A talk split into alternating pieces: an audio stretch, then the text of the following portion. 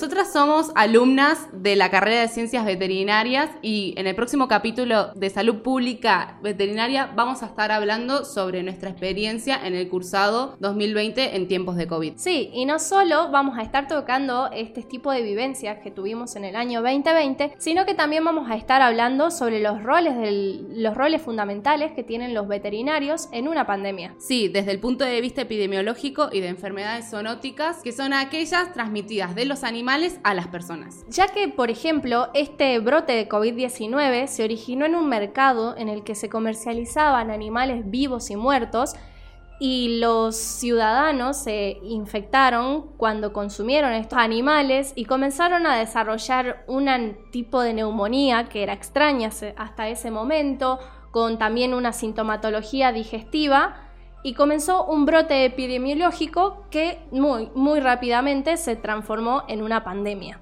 A ver, si este mercado hubiese estado bajo un control veterinario y bromatológico adecuado, quizás hoy la realidad que nos tocaría vivir sería totalmente distinta y todo este caos mundial se podría haber evitado. Mi nombre es Mechi. Y yo soy Alfon. Y los esperamos en el próximo capítulo de Salud Pública Veterinaria.